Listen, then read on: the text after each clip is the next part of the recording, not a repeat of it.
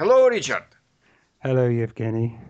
Uh, Richard, it's uh, it's it's very interesting to me to know more uh, about the typical English li- uh, lifestyle.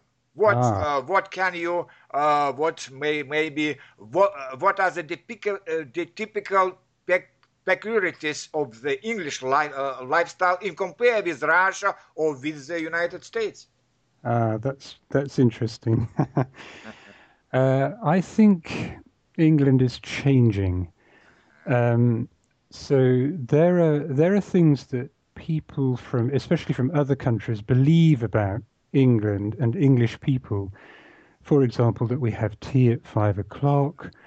Um, for example, that we are um, very strong in times and quiet in times of trouble. We have this phrase, the stiff upper lip, which means that English people um, put up with difficulties in a very stoical and um, uh, strong sort of way, and that we eat certain types of food that are very typically English.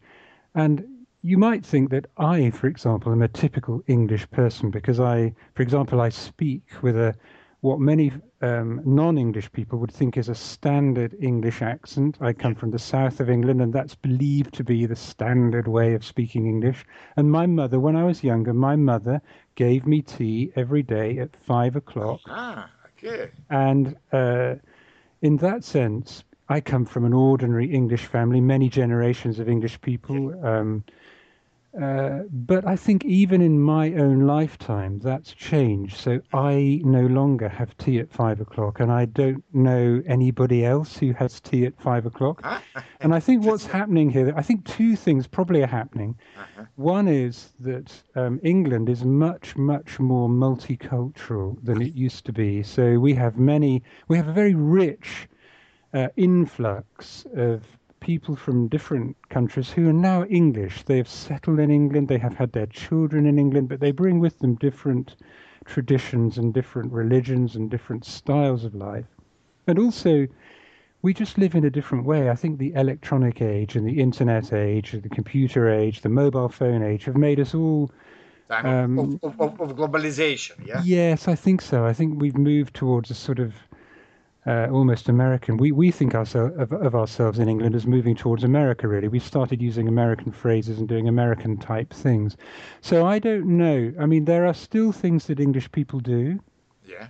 Um, I know there are still people who have tea at five o'clock, and I, I know that there are regional variations. So, for example, in my town, which is a little town in the north of England, there's a much more um, local flavour and a local feel, and families still live close to one another. Great big families, you know, grandmothers, aunts, Yeah. they all live in the same sort of roads and uh, are close together in that sense physically. And also in England, we still have, um, which I think is interesting, we still have many regional accents. So we speak English in very, very different ways. Yeah.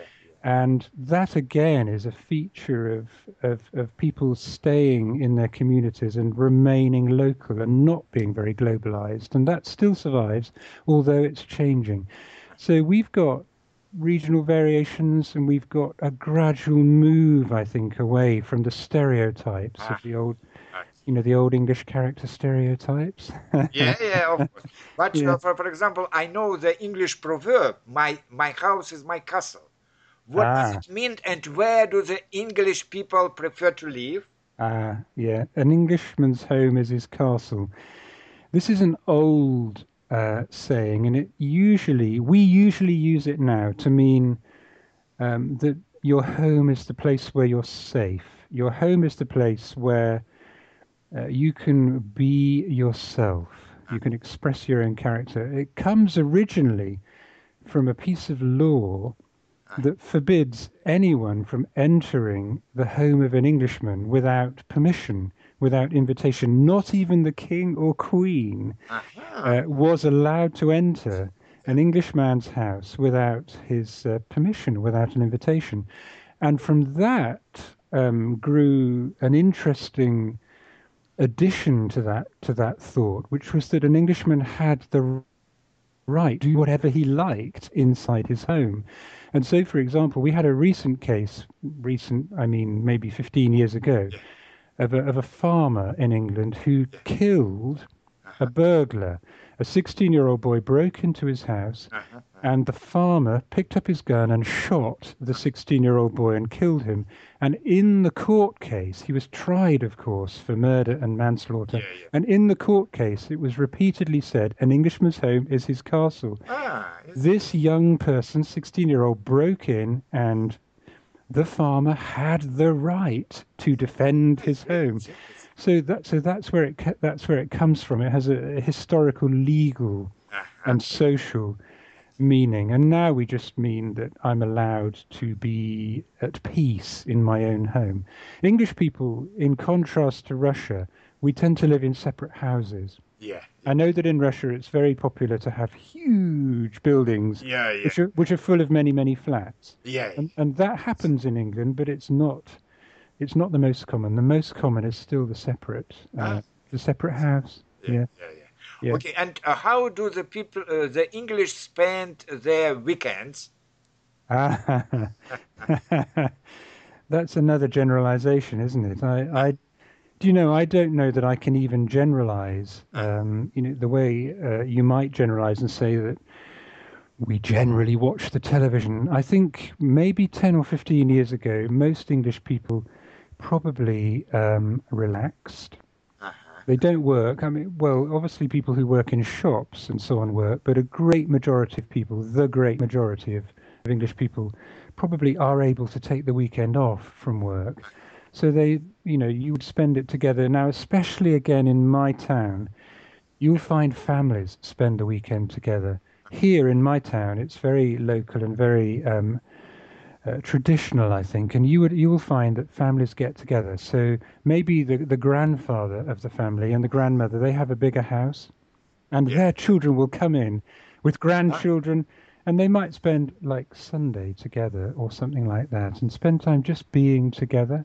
They might do trips. They might go to sort of local parks or that kind of thing. But I think quiet family things would be the nearest I can get to a generalization. Ah, Yeah, okay. yeah. Thank you very much. And my last uh, question: What are the popular English hobbies? Maybe planting roses, or uh, I don't know, maybe uh, some pets. Yeah. Well, okay, if you count pets as a hobby, then uh, there's no doubt in my mind that it seems to me that most English families, especially, and but sometimes people who live on their own, they have cats or dogs or cats and dogs. If you take the example of, of my garden, it Yeah. is it is so full of other people's cats walking around chasing away the birds that I've actually installed kind of um, uh, deterrents, as we call them, so little machines that uh, uh, that um, scare away the cats politely in a safe, you know, Yeah. a safe way. Uh, so undoubtedly, people have um, pets. They probably still watch the television a bit, although that's changing. Maybe watch more people watch films at home. Um, more people watch films on their computer, or perhaps Uh, uh, but for example, gardening is uh, is popular in England or not so popular now. Well, again, this is something that I think has changed. My father went and worked in our garden every single day of his life, and we grew all our own vegetables. Uh, I didn't know until I was about 15 that you could buy a tin of carrots in a shop. I thought all carrots came straight out of the ground and went straight into the saucepan and were cooked, you know, by people like my mother. Uh, I would say that that's less popular because people don't spend time doing things that that require patience and uh, you know an awful lot of hard work. So I, I don't know. And you see, when I was younger, I collected coins. I uh-huh. made models of aeroplanes, and I did all those kind of traditional things, which I don't know that I see my children. They read books. They're ah, most they are they are most interested of all in reading books. And my boy plays sport. He plays tennis and badminton and table tennis.